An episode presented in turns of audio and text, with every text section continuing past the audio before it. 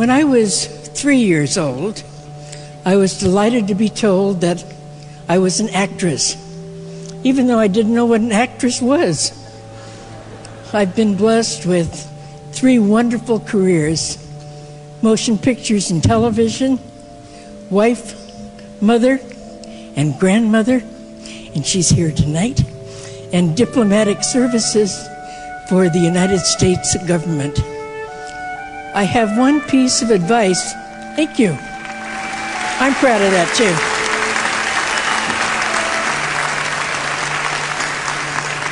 About 30 years in the Foreign Service as an honorary Foreign Service officer.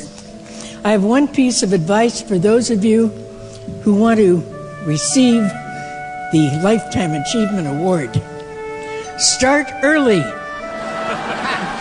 My love to all of you. Thank you for honoring 这是二零零六年，七十七岁的秀兰·登波尔在被授予美国演员工会终身成就奖时的获奖感言。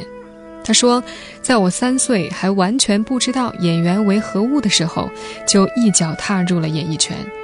我这一生有幸从事了三项绝妙的事业：投身电影电视业，做了妻子、母亲和祖母，还为美国政府的外交工作效过力。”最后，他还幽默地指点：“我想给那些想做出伟大成就的人一条建议，那就是早点开始。”也许人们对于秀兰·邓波尔是否是有史以来最有天赋的童星还有争论，但是有一点人们无可否认，她是有史以来最受欢迎的儿童演员。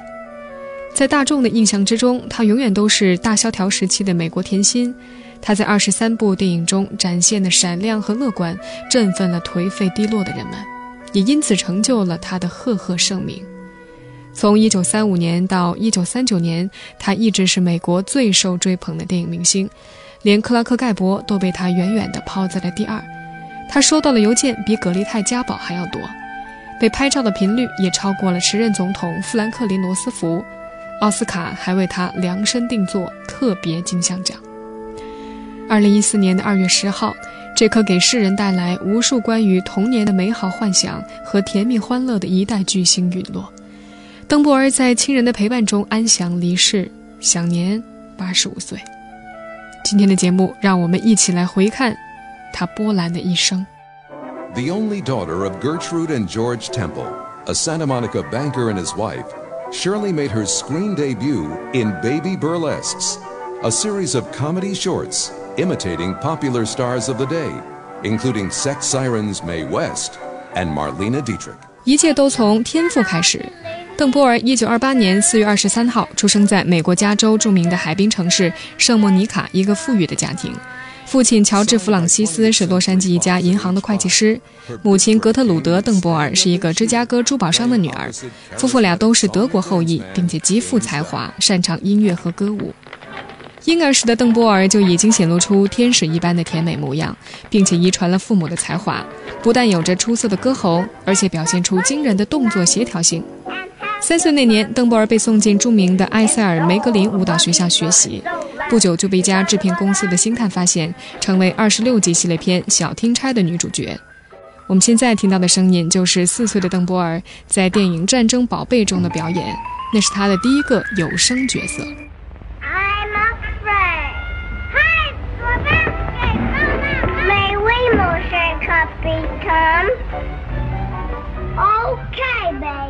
光听声音，我们都能感觉到这个三岁娃娃的稚气可爱。就是这次初试提升引起了好莱坞的注意。一九三三年，著名的二十世纪福克斯电影公司和四岁的邓波尔签下一纸合约。一九三四年，邓波尔的职业生涯正式开始了。当时他被奇幻电影《起立欢呼》选中，在片中饰演詹姆斯·杜恩的女儿。尽管现在看来，这部电影并不被人所熟识，剧情也乏善可陈，但是对于秀兰·邓波尔却有着特殊的意义，因为这是真正令他开始为观众所熟悉的一部电影。此前，她已经在多数的影片中塑造了一系列蹒跚学步的小女孩的角色，但大多数是一个婴儿的配角。但正是这部《起立欢呼》，让整个美国记住了这个能歌善舞、顶着一头卷发、含着一对小脚窝的小姑娘。Look my apple. Well, young lady, what are you doing? I'm with my daddy. 影片如飓风一般横扫美国。五岁的秀兰·邓波尔很快得到一份七年的演出合同，每周薪水是一百五十美元，并且她的妈妈还被额外支付二十五美元，让她照顾自己的女儿。我们还是再来通过声音来想象当时的画面吧。Everybody's asking me who's that bunch of personality I'm presenting you right now. Daddy. 从邓波尔1934年第一次在加州圣莫尼卡的剧院台阶上蹦蹦跳跳，被正在写起立欢呼歌词的贾伊格尼看中，他的幸运便像命中注定似的，毫不犹豫地立马进入鼎盛时代。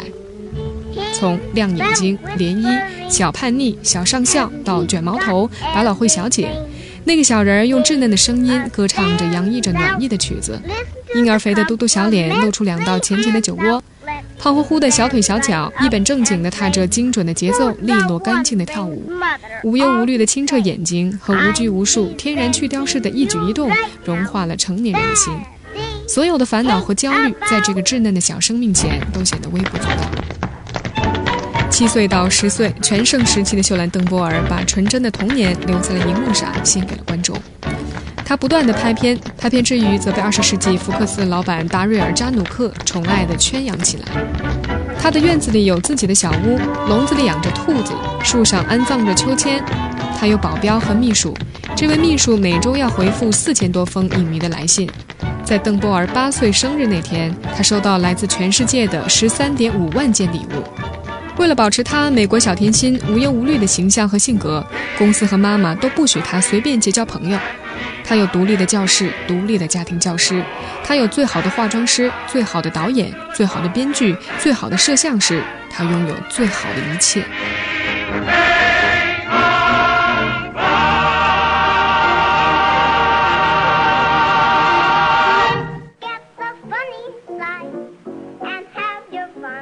他对金钱也从来都没有过概念。一九三五年，他每周的薪酬已经超过了一千美元，这在当时是个天文数字。他的父母为他打理财务，每个月给他十三美元的零花钱。邓布尔在踏入好莱坞之前，卓别林所成就的童星前辈杰基·库根已经在如何处理和父母的监护关系上为邓布尔铺好了路。当他在二十世纪三十年代长大成熟，库根要求母亲和继父把他在电影生涯中挣得的四百万美元归还于他，他的父母拒绝了。他没有任何的法律手段可以借助，只好告诫所有的后辈童星离妈妈们远一点。但是对于邓波尔来说，他是幸运的。一九三五年，加州立法机构通过了库根法案，要求为童星设立信托基金。在法律框架的庇护之下，即便日后邓波尔的父亲在信托基金中损失惨重，却并未从情感上打击过邓波尔。邓波尔也很坦然地接受了财富蒸发的现实。老板扎努克非常的维护他，一旦发现有别的小朋友风头威胁到邓波尔，就立马掐掉星星的胚胎。有一位叫做马西亚·琼斯的小女孩，在一场和邓波尔的合演的戏当中赢得了一些好感，就再也没有出现在他的电影中。可以说，在那个时候，真实残酷的世界，特别是那个大萧条的世界，被蓄意或者无意地阻挡在了邓波尔的世界之外。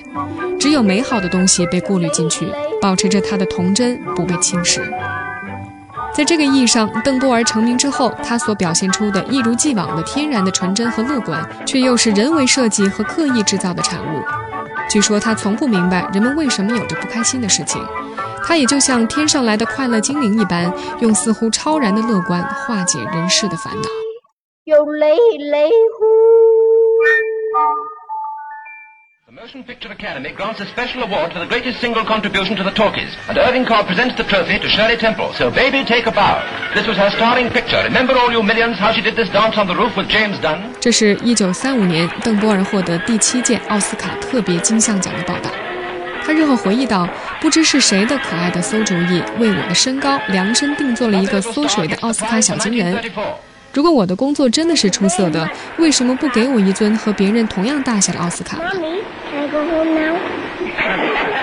还有，罗斯福总统请他去白宫做客，他调皮地掏出弹弓，把一颗石头射到第一夫人的背上，笑道：“瞧，我可射得真准。”连普通孩子对圣诞老人的想象，在他那儿也被轻微的歪曲了。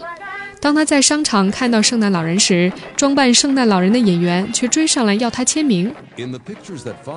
She lit up the screen in both comedies and drama. 一九三五年，七岁的秀兰·邓布尔已经是好莱坞最有票房吸金魅力的宠儿了。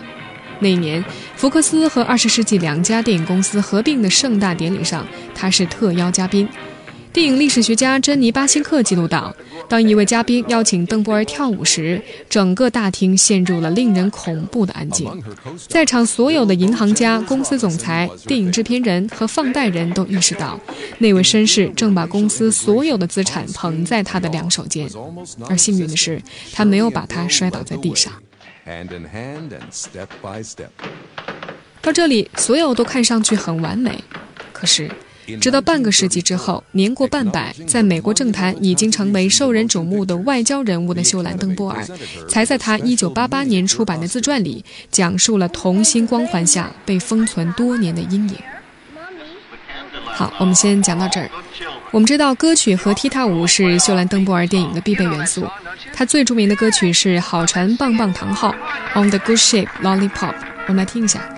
稍后回来，凡素继续为你讲述秀兰·邓波尔欢乐背后的故事。回头见。I've thrown away my toys, even my drum and trains. I want to make some noise with real life aeroplanes. Someday I'm going to fly. I'll be a pilot too. And when I do, how would you like to be my crew? On the good ship, lollipop, it's a sweet trip to a candy shop where bonbons play on the sunny beach of Peppermint Bay. Lemonade stands everywhere, cracker jack bands fill the air, and there you are, happy landing on a chocolate bar. See the sugar bowl do the tootsie roll with the big bad devil's food cake. If you eat too much, oh, oh, you'll with a tummy ache on the good ship. Lollipop, it's a night trip. Into bed you hop and dream away on the good ship Lollipop. On the good ship Lollipop, it's a sweet trip to a candy shop where bonbons play on the sunny beach of Peppermint Bay. Lemonade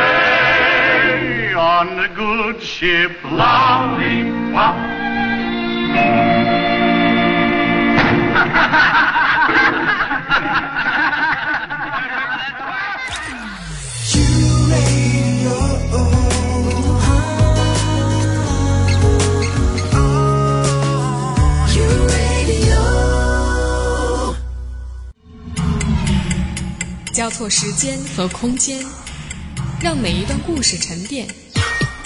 用新闻的视角打量我们的世界，用文化的笔触勾勒城市的轮廓。素，素描时光。打开这本声音杂志，带你走进心灵的后花园。欢迎回来，素描时光，我是樊素。我们接着聆听秀兰·邓波尔的故事。一九八八年，在秀兰·邓波尔出版的自传里，公众第一次知道，四岁的时候，只要他拍戏时不合作，就会被关进只有一张冰椅子的暗室里禁闭。排练时，他和与他年纪相仿的童星都被要求背诵成年人的台词，模仿成年人的调情和打斗。这在今天看来，很难不被视为恋童癖。他风头太盛，几乎每个成年演员和他演戏，心情都很复杂。在这个小小人的光芒里，只有沦为配角。男演员排斥和他搭档，女演员则心存嫉妒，有时故意在镜头前遮住他，戏外根本不愿意搭理他。十岁那年，他曾经面临过被暗杀的威胁。十二岁演艺生涯跌入低谷之后，他和母亲一起受到过福克斯公司高层的性骚扰。秀兰·邓布尔的童真形象，实际上是经过了福克斯精心而微妙的经营。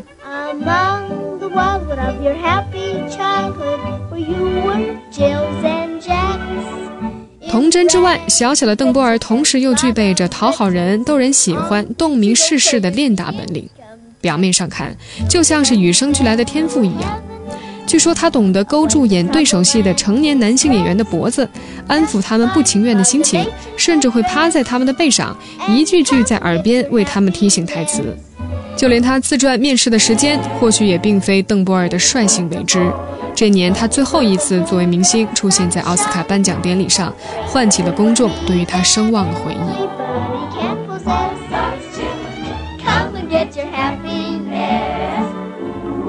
并不是每个人都爱他，说的更准确一点，不是每个人都爱他的银幕形象。在他最红的时候，英国小说家格雷厄姆·格林在杂志上发表了一篇影评，评论由他主演的电影《威利·温基》，文中批评说他的孩童天真是一种伪装。电影中精心维持的小身体，来自电影制片厂的眼神，成人般的感情，都在符合中年男性观众的审美需求。这只是一种表面的童年。格林得出了这个结论，制片公司很快起诉他，法庭认定诽谤罪成立，判处杂志罚款三千五百美金。格林本人则躲去了墨西哥，而做出判决的法官也是邓波尔的影迷。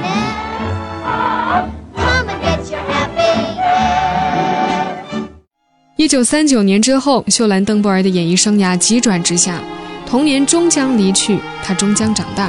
终将不再是肉乎乎、圆滚滚、奶声奶气、天真无邪的孩童。一九四零年，邓布尔转投米高梅公司，那时候他进入青春期，长了个子，标志性的金色卷发也变身成为棕色。用电影史学家大卫·汤普逊的形容，只是一个普通的少女。另外有人说，如果他没有错过出演《绿野仙踪》的机会，也将顺利地完成转型。他在自传中记述第一次去米高梅的情形，在办公室里，制片人直接拉开了他的裤链。那时候邓布尔还完全没有性的概念，不像后来的美国少年那般早熟。他发出了电影中那样银铃般的笑声，对方把他赶了出去。他毕竟只是个孩子，就像最初不能理解自己的走红一样，他也没有因为失宠而遭到太大的打击。他终于可以像其他的孩子那样去上学了。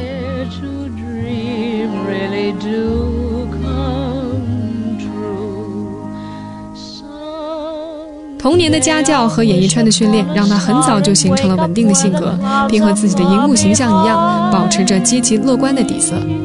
一九八八年，她的第二任丈夫查理·布莱克在接受采访时说：“三十八年来，我每天都和他生活在一起，不论顺境还是逆境，我觉得他只有一种性格，这应该算是心理学上的灾难。即便半夜你把他叫醒，他也还是大家认识的那个样子。观众六十多年前看到的就是他的本质。”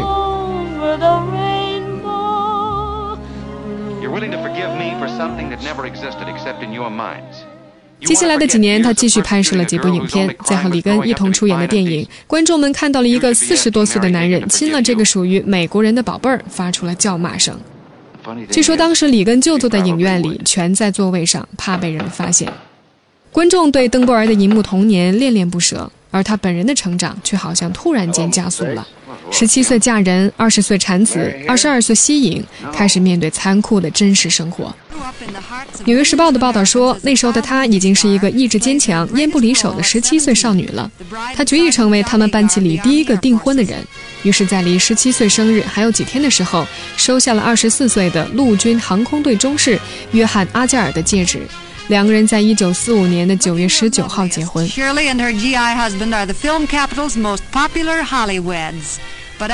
阿吉尔无法应对身为秀兰·邓布尔先生的生活，于是开始大量的饮酒。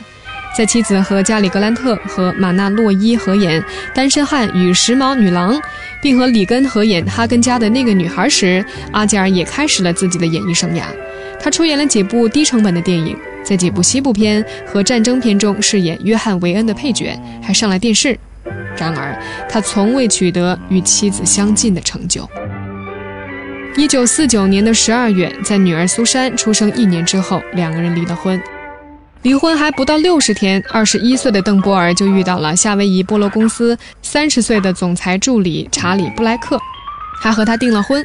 据说邓波尔还曾动用过政府高层关系调查过查理·布莱克的背景，得到的答复是他像苹果酱一样纯洁，完全没有看过他的电影，对他过去了解是一片空白。两人订婚之前只交往了十二天，他们的婚姻持续了将近五十五年，直到查理·布莱克的去世。邓波尔曾经说，他人生最引以为傲的事情就是获得了这段童话一般的婚姻。除了童星之外，我们知道邓波尔的另外一个职业身份是外交家。那么，秀兰·邓波尔凭什么踏入政坛？他的礼宾司长和驻外大使又当得怎么样？素描时光稍回来继续讲述。We should be together like the walls and ceiling, like a door and doorknob, like the hat on your knob, like butler goes with doorbell, keyhole with key. I think we'll get by if you'll stick with me. We should be together, like the frame and picture, like shoes and stockings, like the clock's tick-tocking like tap and toe, like high and low. Stop and go, honey, you're a perfect lady. You're a regular guy. Oh, thanks. We, should be together, you and I.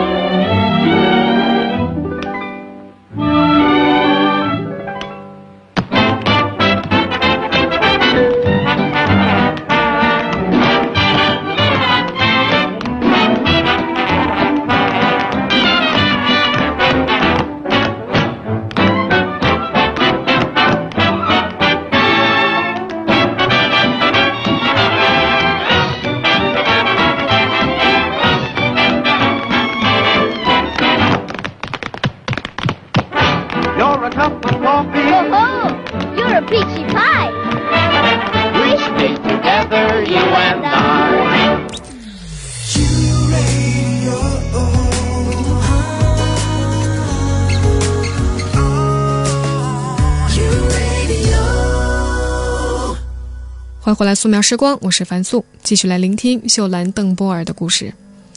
从二十世纪二三十年代起，已经成巨大产业的好莱坞，从经济和文化生活中崛起，并开始把影响力投射到美国的政治生活中。从查理·卓别林、乔治·墨菲、路易斯·梅尔、简·方达到施瓦辛格，好莱坞为美国政坛输出了不少的议员、州长，乃至代表着好莱坞最高政治成就的总统罗纳德·里根。秀兰·邓波尔和政治人物的交集也曾被人们津津乐道。除了深受富兰克林·罗斯福夫妇的喜爱，我们刚才也提到，他还曾经在1947年出演了由华纳兄弟公司出品的电影《哈根家的那个女孩》。而与他搭戏的就是罗纳德·里根。虽说这部片子票房惨淡，却对邓波尔多年之后的政治生涯至关重要。一九五零年十二月六号，嫁给布莱克时，邓波尔彻底告别了电影业，随夫搬去了华盛顿。丈夫以海军少校之职进入五角大楼，秀兰·登波尔成了共和党的募款人，他是越战的支持者。秀兰·邓布尔1999年参加国家航空航天局主办的一次网络在线问答活动时说：“我的外交官生涯比演艺生涯更为长久。我在孩提时代就已经对国际事务产生了兴趣，但是真正以政客的身份重新走入公众视野，那是在1967年。当时邓布尔以共和党人的身份竞选国会议员，但是在选举中失利了。后来他通过外交事务的道路到达了华盛顿。”此后，他在外交事务领域的仕途的确是一帆风顺。他在里根时期的国务院工作了八年，一直从事外交方面的工作，先后担任了共和党的发言人、尼克松的驻联合国代表、福特的美国驻加纳大使，之后成为第一个担任总统礼宾司司长的女性。一九八九年，他被老布什任命为驻捷克斯洛伐克的大使，这是他政治生涯的巅峰。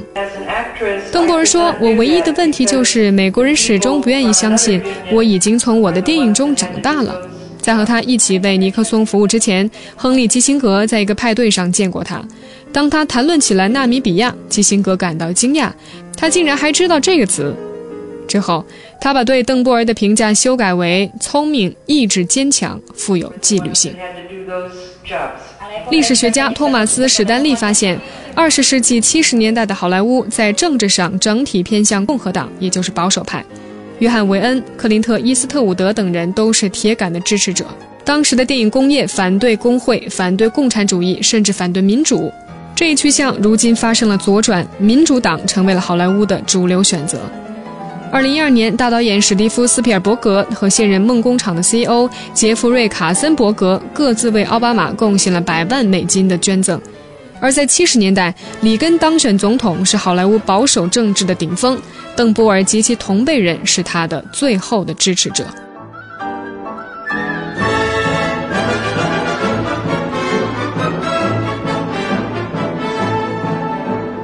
当时的世界，资本主义和社会主义阵营直接对立。当时的美国，左右两派也为越战、平等等议题激烈斗争。就在邓布尔赴布拉格担任美国大使期间，共产主义在东欧落下帷幕。他刚到四个月，布拉格之春就开始了。他目睹了苏联坦克开进布拉格，而他的对手苏联支持的捷共领导人古斯塔夫·胡萨克却没有被这个来自美国的大使吓住，甚至直接告诉他：“我是你的影迷。”电影里穿着天鹅绒裙子的小姑娘走进了天鹅绒革命。后来，邓布尔说：“很多人把我当做老朋友。”昔日明星的身份为他的工作带来一些方便，也有利于他代表美国在国际社会维持体面的形象。邓布尔去世的时候，捷克外交部发表了悼词，说他用魅力和开放，成功的修复了我们这两个国家和两个民族之间的传统友谊。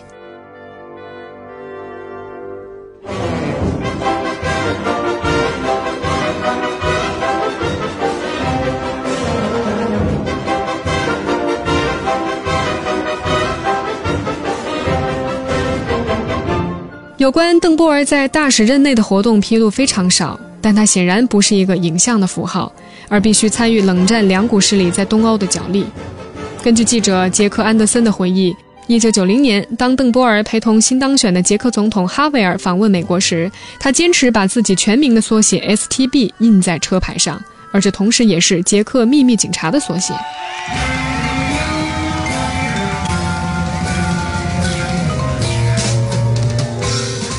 也必须面对美国国内的思想分歧。有一次，他在布拉格机场偶遇来访的美国摇滚巨星弗兰克·扎帕，他是哈维尔最爱的摇滚歌手，捷克革命的支持者。六十年代的摇滚巨星。扎帕有一句名言：“政治只是经济产业用来娱乐的分支。”他的音乐形式前卫激烈，常常辛辣地讽刺美国主流文化。单看他的专辑名称，极度兴奋，绝对免费，我们只为钱而参与其中。黄鼠狼扯下我的肉，就知道他并不适合邓波尔及其共和党的胃口。扎帕的粉丝在机场接机，电视台采访了这位大使，邓波尔显然没有准备，只好尴尬地说几句官话，扭头就走。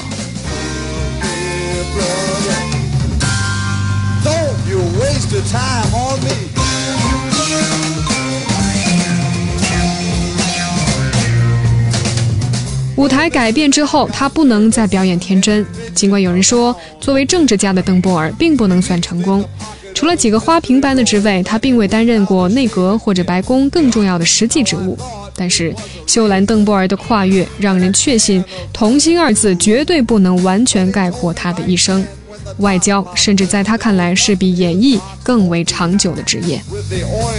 秀兰·邓波尔，她又的确是大萧条时期的口红，是冷战里天鹅绒的裙子，是二十世纪留下的痕迹。他和他所经历的一切，传递了这样的一个信息：政治萧条的地方最需要娱乐，童年消失的时刻最需要童年。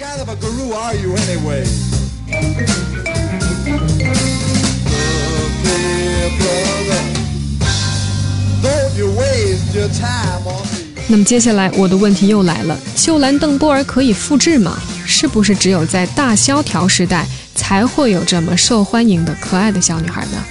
我们再来听一首她的代表作《当我长大时》，When I Grow Up。回头见。I get a terrible awful ache, especially when it rains. At first I was afraid to cat. But now I know it's growing pains. Gosh, oh gee, oh can't you see I'll soon be grown up tall? So I've got to think what I will be when I'm no longer small. When I grow up in a year or two or three, I'll be happy as can be, like a birdie in the tree.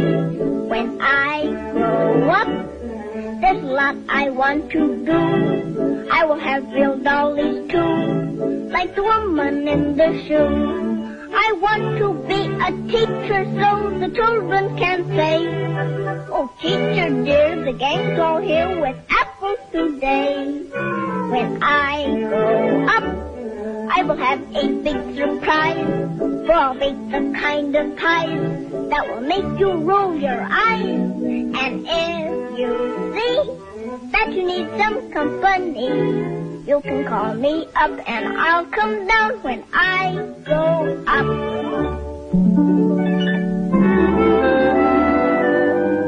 When I am sweet sixteen, I'm going to a ball.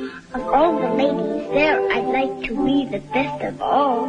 I'll wear a dress of silver lace, they'll call me Princess Curly. I'll be like Cinderella, except I won't run home so early. I want to meet a handsome prince with a uniform of gold. But I won't lose my slipper, cause my tootsies might get cold. I'll talk with queens and dance with kings like a little princess would. If I could only do these things, I promise I'll be good.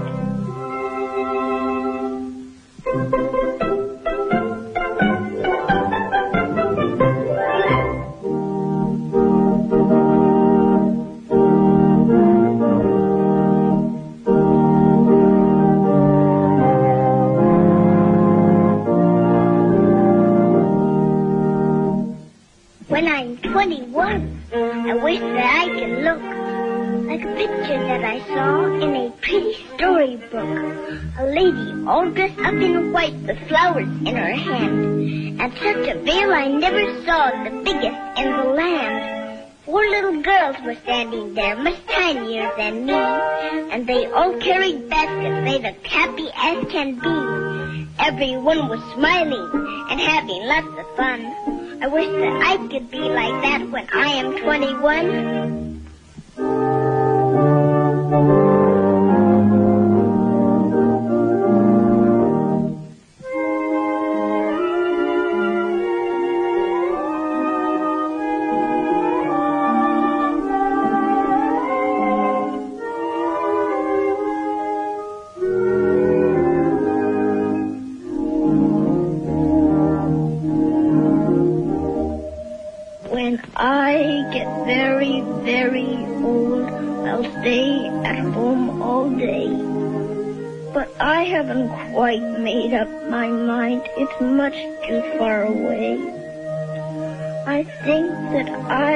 Like to be like the lady on the wall.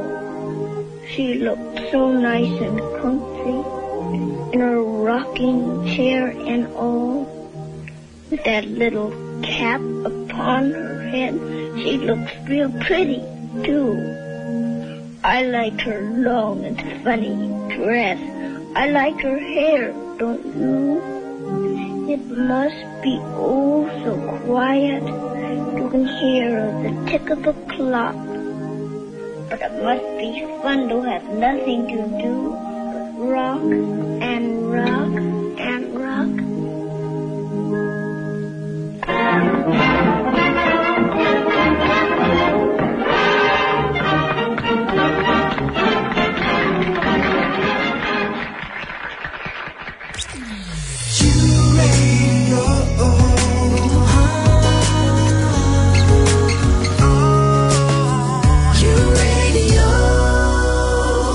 欢迎回来，素描时光，我是樊素。最后一节，我们来想一个问题：秀兰·邓波尔可以复制吗？一九三零年，白宫儿童健康与保护会议得出一个结论：美国有六百万儿童正在遭受慢性饥饿。对此，胡佛总统的回应竟然是：“不要灰心，我们还有三千五百万欢乐的人类小电子。”一九三二年，《纽约时报》的头版大标题还是“无人挨饿”。虽然到了大选前夜，据估计可能有两千万人急需救济，但是胡佛政府始终无动于衷。是他们如此冷酷到了没心没肺的地步吗？其实不是，这是意识形态的结果。胡佛代表的是标准的美国右派，也就是保守派，强调个人奋斗和自给自足，认为悲惨命运主要是个人不努力所导致。萧条怎么办呢？加大进口关税，巩固国内资本资源，以便东山再起。复苏靠的是钱，而不是劳力。宝贵的税收要用来带动整体经济市场，怎么能浪费在大规模救济上呢？更何况，当时常见的观点是，救济会让穷人好吃懒做，对他们道德状况产生不可逆转的损伤。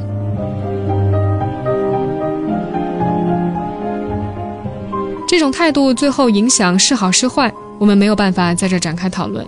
但是无论如何，救济项目即便到了罗斯福的任上，也是雷声大雨点小。一九三四年一月份，罗斯福在国会上的发言明确说，目标是更多的企业、更大的利润、更高的就业、更少的救济开支。这种场景下，无论是良心不安的上层，还是劳苦愁烦的下层，都需要一个天真无邪的幸福小女孩来帮他们摆脱这种窘况。而这个小女孩恰好就是秀兰·邓波尔。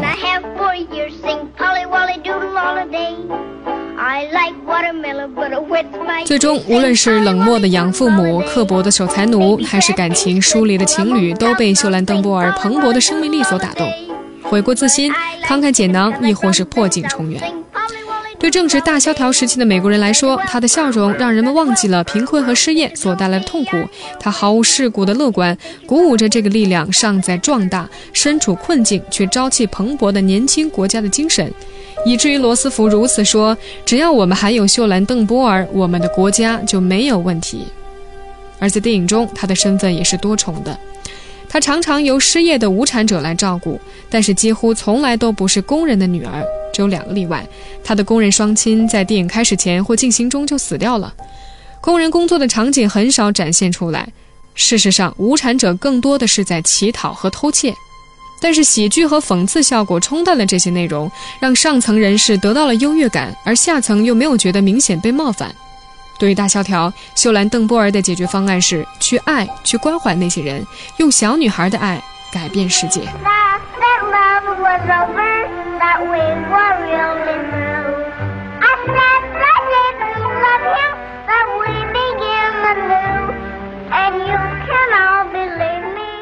而从文化的角度来说，在今天的流行文化里，面容可爱的小女孩依然牢牢占据着一席之地。然而，和天真无邪的秀兰·邓波尔相比，他们有了重大的不同。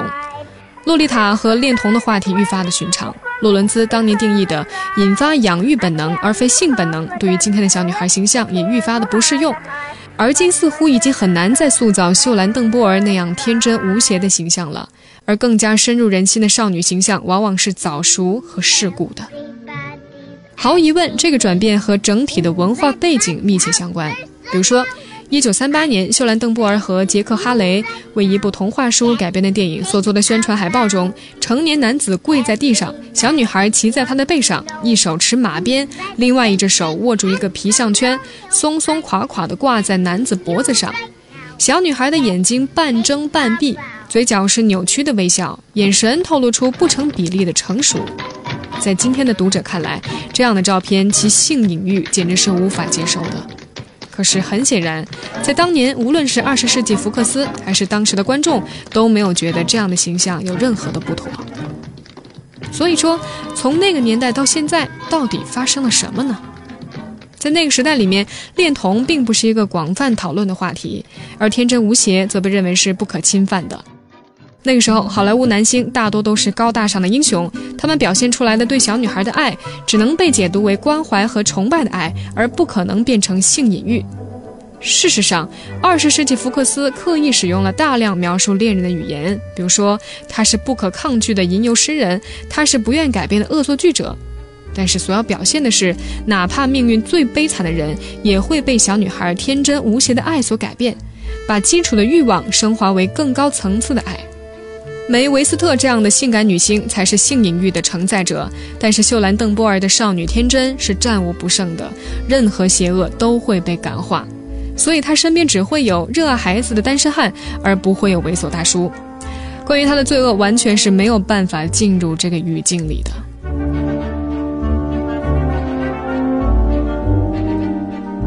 而在大萧条时期，这样的真爱改变世界的温馨故事，又正好迎合了大家的需求。当然，电影中掩盖的事实并不意味着它不会在现实里发生。不讨论恋童现象，并不意味着它不严重。可是呢，无论如何，对小女孩的爱，在二十世纪上半叶和在今天意味着全然不同的东西。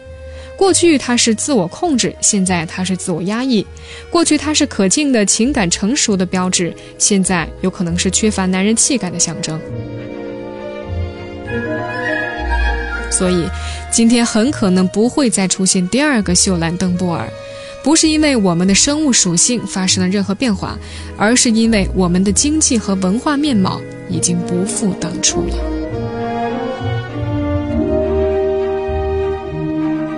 好，我的结论已经给出，你的想法呢？